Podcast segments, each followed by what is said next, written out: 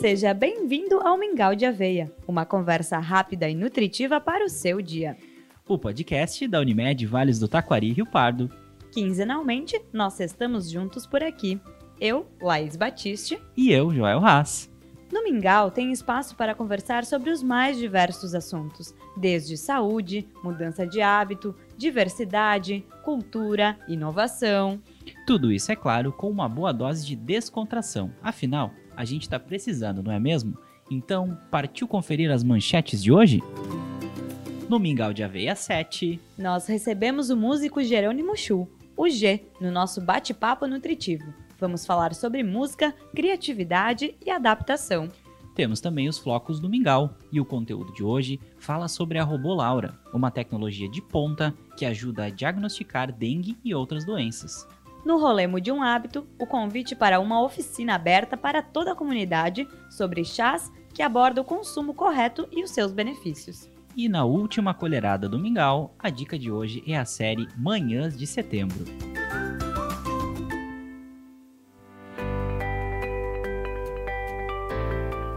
nós começamos o episódio de hoje com os Flocos do Mingau, onde trazemos dicas de conteúdo para você estar sempre bem informado e longe das fake news, tá ok? Tá ok, Laís. E a nossa dica de hoje é uma postagem que fala sobre a robô Laura. Em 2010, a Laura foi vítima de uma infecção generalizada. Em meio a esse processo de luto, o pai dela, o Jackson Fressato, decidiu que tomaria uma atitude para tentar reverter essa realidade.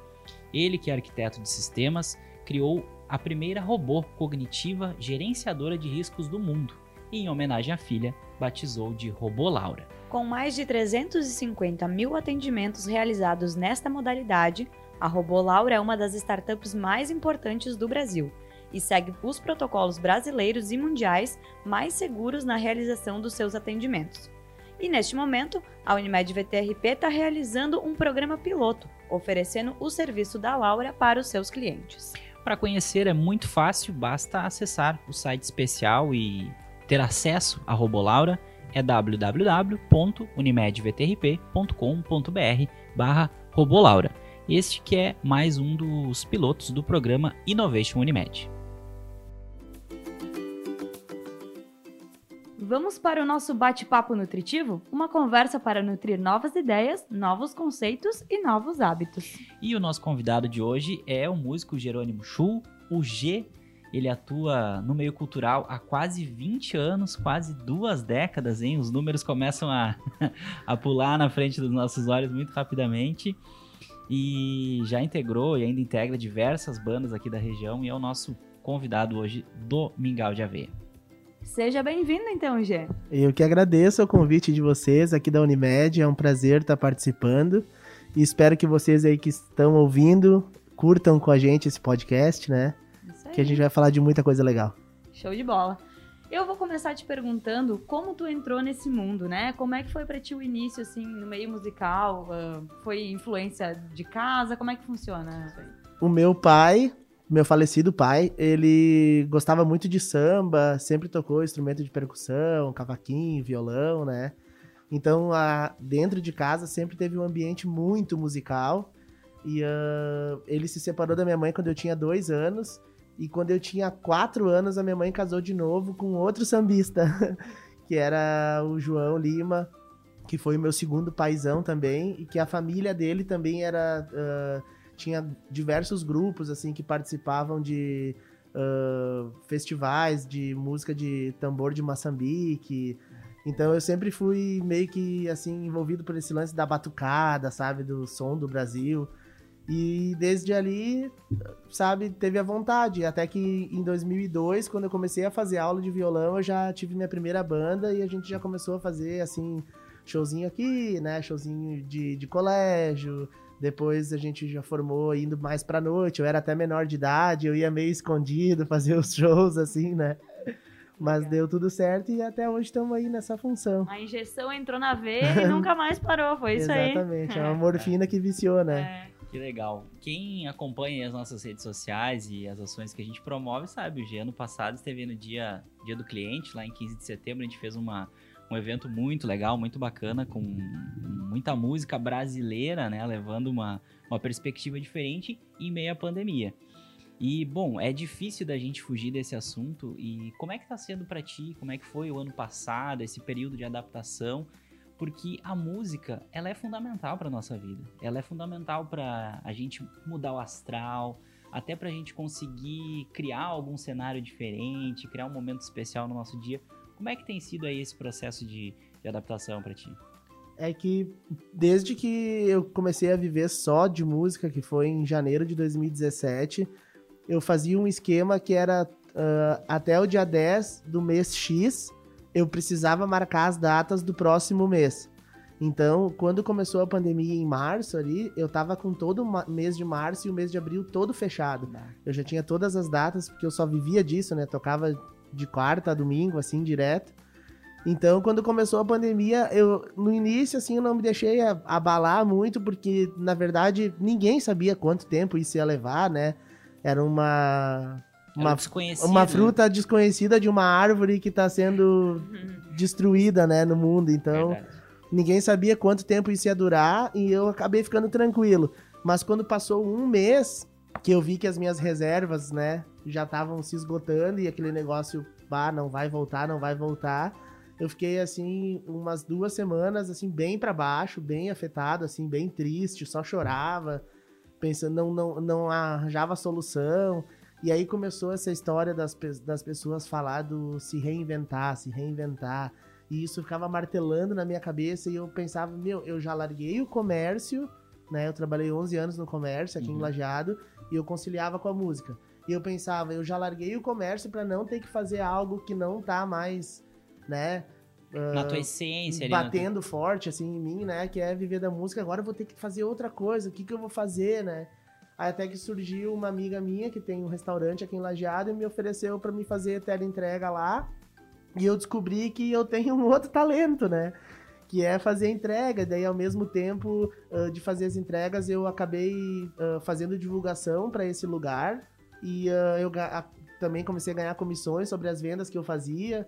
Então foi desenvolvendo outro trabalho. Aí foi vindo outros clientes, outros clientes, outros clientes, até que eu resolvi criar o Televibes G, que é um. que é um não é G, né? Porque agora tô eu e a Cássia, então é só Televibes. Que as pessoas precisam de qualquer entrega, assim, um escritório, precisa de algum produto de farmácia, tudo que precisar, a gente tá fazendo. E até o G falou, né, da questão. E me de... salvou, né? Esse trabalho de motoboy me salvou. Pô, foi, a, foi o momento de, da tua reinvenção total ali, né? Exato. E é claro, além de ser a entrega em si, ela envolve muita coisa, relacionamento, envolve tu conseguir fazer essa conexão entre os estabelecimentos e mesmo o teu trabalho. Olha, é, o quão, quão diferente é de, de muitos é, trabalhos. É, eu sempre tive um, um problema de autoestima muito forte, assim, por exemplo. Até hoje eu não consigo me enxergar como artista, né? As pessoas falam assim, bah, não sei o quê, bah, tu é um artista. Ou a Laísa que tá me, me entrevistando, eu vejo ela muito mais como artista do que eu. Ela toca, ela canta, ela compõe, ela faz um monte de coisas, né? Trabalha uhum. aqui. Então, às vezes eu enxergo outras pessoas como artista e não me vejo como isso. Só que esse trabalho de motoboy fez reavivar uma coisa em mim, que é a gente acreditar no nosso potencial, sabe?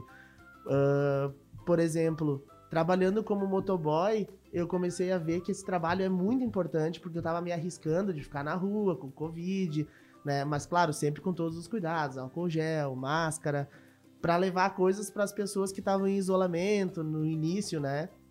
Ou desde lanche até, como eu falei antes, qualquer outra coisa. E eu comecei a ver, não, esse trabalho que eu tô fazendo é importante.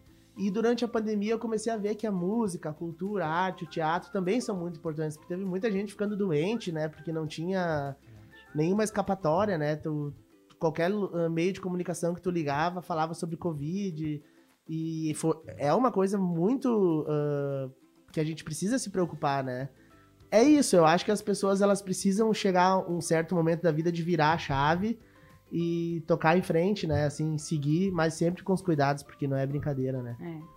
E eu acho que também a questão de ver a arte, né, a cultura, a música como uma necessidade do ser humano, né? Porque a pandemia nos mostrou, cara, quem é que vive sem isso, né?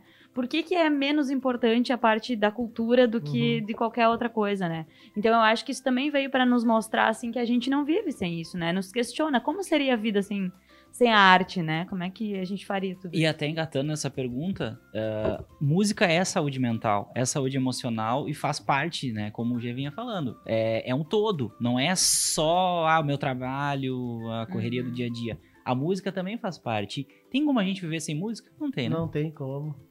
É, não tem como. Já dá um exemplo básico que eu dou é a pessoa que acorda, por exemplo, na segunda-feira e, e vai trabalhar. E ela já acorda ah, num ranço, né? Pensando, ah, tem toda semana, eu tô atolado de trabalho lá na empresa, ou isso, ou aquilo.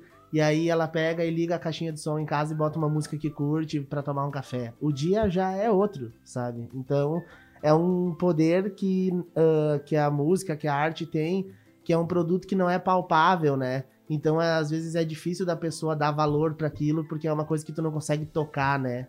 E muitas pessoas têm dificuldade de sentir também. Então, por isso que é que eu acho que é complicado, assim, ah, da sociedade em si dar valor a isso, porque ela não enxerga o valor, sabe?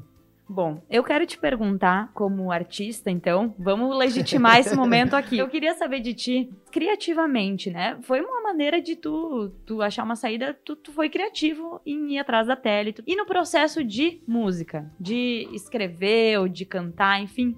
Onde é que tu busca referências, além das referências musicais? Porque a gente sabe que para produzir arte, nem necessariamente tu tem que consumir o mesmo tipo de arte. O que que hoje te inspira Uhum. a seguir nesse caminho? É nós da La Roots, a gente tem a La Roots, né? Porque é o gênero musical que eu mais gosto, que é o reggae, mas não é uma, uma música, um estilo musical tão vendável assim, né? Ele não é, nunca foi um som central do, do, do país ou do mundo. Sempre foi um som mais marginal, né? Assim, marginal não no sentido é ruim, se né? diz? É, Marginalizado, a De margem a margem do centro, assim, É. né? Legal. Sempre assim, ah, teve aquela onda do reggae, mas ele sempre vai pro escanteio, né? Pra mim tem letras muito positivas, né? Assim, ahn, eu, eu não sou um ser humano perfeito, eu sou uma pessoa cheia de defeitos, como todo mundo, mas o que a gente canta é aquilo que a gente almeja ser, sabe? É aquilo que a gente tenta ser, ou tenta que os nossos filhos enxerguem. Então, a inspiração que eu busco, assim, pra compor mesmo, ela é ah, ah, linkada ao reggae, eu não consigo me desvincular disso, mas ah, não é só isso que eu toco quando toco nos, nos lugares, né? Então, também gosto muito desse, dessa brasilidade que eu comentei, e eu tento mesclar, assim, o lance da composição nisso, com uma mensagem legal e com algo que faça a pessoa, sabe, tirar o pé do chão, assim, dar uma dançadinha, porque Pensando nisso agora, né? Tu aí trabalhando o teu processo criativo. É, vocês já estão se movimentando, estão enxergando alguma perspectiva de voltar a fazer alguns trabalhos nos próximos meses? Como é que tá pro cenário do músico a gente enxergar esse período da pandemia, que a gente vê que tem muita gente que já abandonou isolamento, que Uhum. infelizmente, né, coloca outras pessoas em risco. Mas como é que tá pra vocês isso? Vocês estão enxergando de alguma maneira alguma perspectiva ali pra frente, a vacinação andando? Como é que tá sendo isso no cenário da música? É, ah, se tratando da música, da arte de forma geral, tiveram alguns auxílios, né, do governo, Lei Aldir Blanc e tudo mais. Na- nesse momento do auxílio, ainda estava meio tudo conturbado. Agora, eu acho que as pessoas elas estão brigando por algo errado. As pessoas estão brigando ah, por ah, ah, tu sai de casa, tu não sai, tu trabalha, tu não trabalha, mas as pessoas deviam brigar por vacina. O Brasil sempre foi exemplo de vacinação em todos os sentidos. Essa vacina que todo mundo tem no braço, a BCG, né? Tinha 60% de eficácia e salvou milhões de pessoas da tuberculose, sabe? E era um- uma época que não tinha todos os conhecimentos de hoje. Então, por cer- uma certa birra, talvez, de, de algumas pessoas, elas ficam brigando por isso, por aquilo, sendo que deviam estar brigando por vacina, que é o único meio das coisas voltarem a ser perto do que era antes, né? Nunca vai ser igual, Então, né? Eu acho que sabe, né? Para os músicos, assim, também deviam estar lutando por isso, sabe? Também acho que deviam estar usando a sua voz para pedir vacina, para cobrar, porque só assim a gente vai conseguir manter os shows, a agenda como era antes, sabe? E viver da música que é o que a gente ama de verdade. Deixa eu emendar mais uma pergunta. Teve um movimento muito grande que ele, a gente percebe que agora ele tem picos que é o das lives, né? Uhum. É, como é que tu enxerga isso? Foi talvez para muita gente a principal solução? Será que a gente olhando daqui para frente pode ser também uma alternativa para muita gente buscar esse contato com o público, buscar o próprio levar adiante o seu trabalho por meio específico, De talvez live? exclusivo das lives? Pra mim, funcionou no início. Depois eu acabei, assim, não, não fazendo mais, por, até porque eu comecei o lance das tele, né? Mas eu acredito que pra muitas pessoas foi a solução, né? Eu acredito que pra muitas pessoas foi a solução mesmo. Eu fiz uma live em junho do ano passado com o Rick, que é um, um amigo meu que toca comigo às vezes, e a gente conseguiu uma grana super boa, que me manteve dois meses, sabe? Eu tenho duas filhas, na época eu era casado, então, tipo, rendeu, sabe? E muitas pessoas fizeram parcerias com empresas. Ah, vou fazer a live, vamos colocar o logo da tua empresa. Também se acharam uma forma de, de ganhar um, fazer um caixinha, sabe? Se reinventar também. Pra mim não, para mim não funcionou muito, assim, funcionou nessa e tal e mais uma ou duas que eu fiz, mas ah, eu sou muito do, do, do, do contato, assim, visual. Eu acho muito estranho estar falando para um celular, assim, né, e não tá enxergando quem tá ali vendo, é meio louco, né? Mas é uma forma, né? É, É já dizia, né? já dizia o Chico Sainz, um passo à frente e tu não tá mais no mesmo lugar. O, o, o hoje não vai mais ser igual como era antes, sabe? A gente vai, vai ter que ter mais cuidado, as pessoas não vão mais poder ser tão porcas, no sentido de lavar as mãos, se cuidar, sabe? Ah, coisas básicas da vida, assim, que vai ser uma mudança, né? As minhas filhas, por exemplo, elas já não conseguem chegar em casa e não passar álcool gel, ou elas chegar em casa e não ir no banheiro lavar as mãos. A primeira coisa que elas fazem é isso.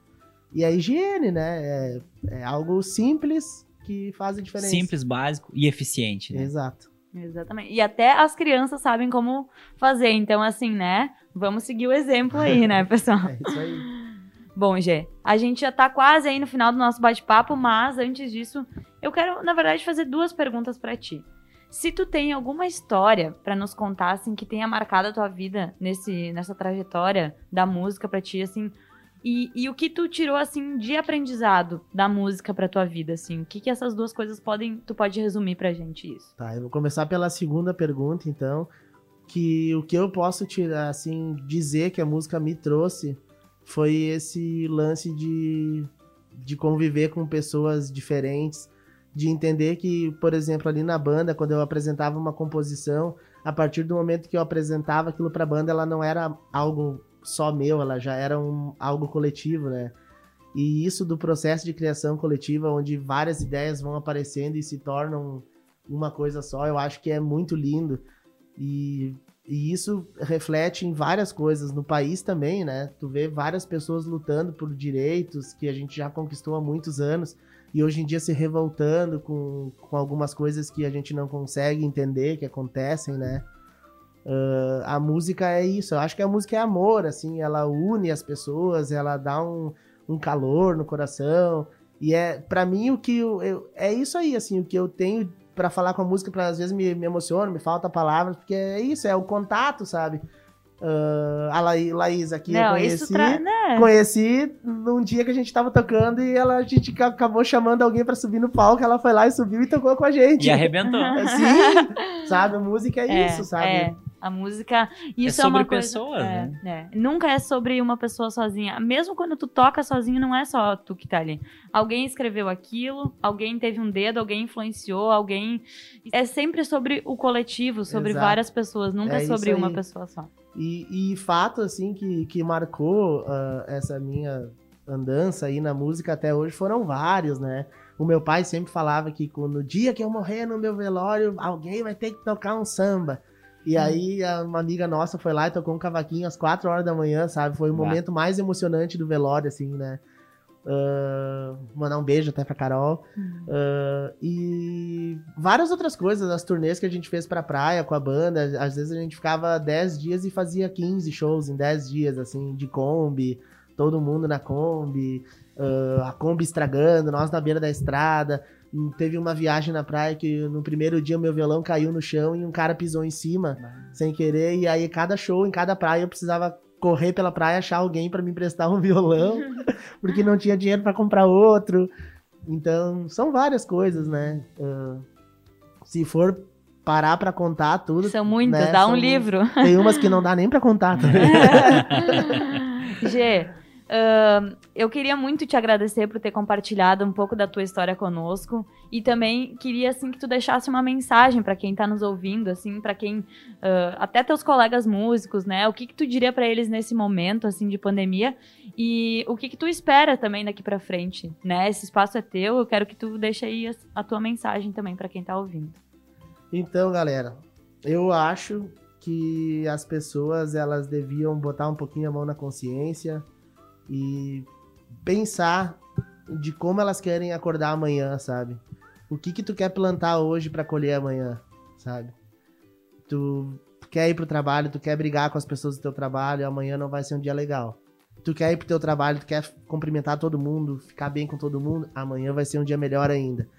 E eu acho que isso é o que falta nas pessoas, é elas ficarem de bom humor, sabe? Tocar em frente. T- É um momento difícil que a gente tá vivendo, mas ele é um momento passageiro, sabe? Vamos se conscientizar, o pessoal que fez a primeira dose da vacina, vamos fazer a segunda dose também. Sabe, eu não me vacinei ainda, eu tô contando os dias porque eu tenho certeza que depois daí as coisas vão andar.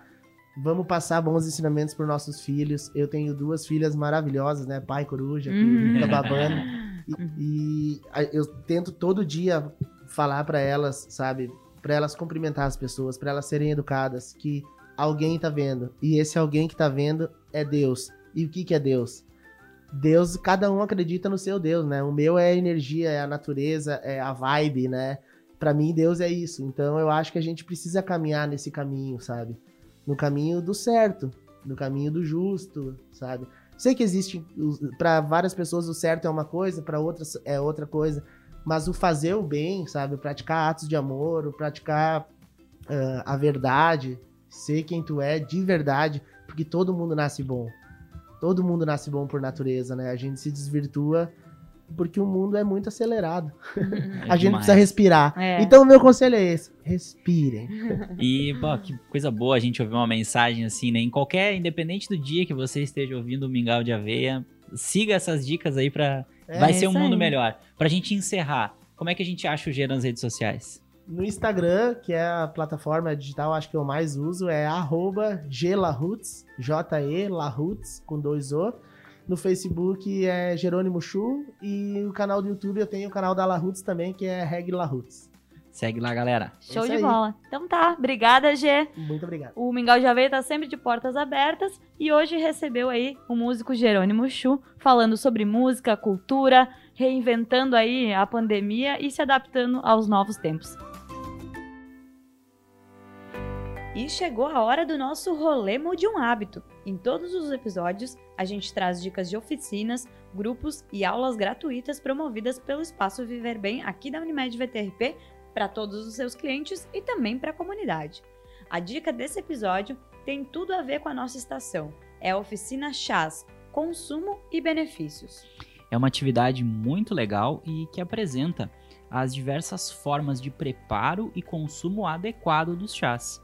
E claro, nos ajuda a compreender os benefícios e as propriedades, contraindicações e as interações, porque às vezes a gente está tomando alguma medicação e tem que cuidar muito bem qual é o chá que a gente está tomando, né? É verdade.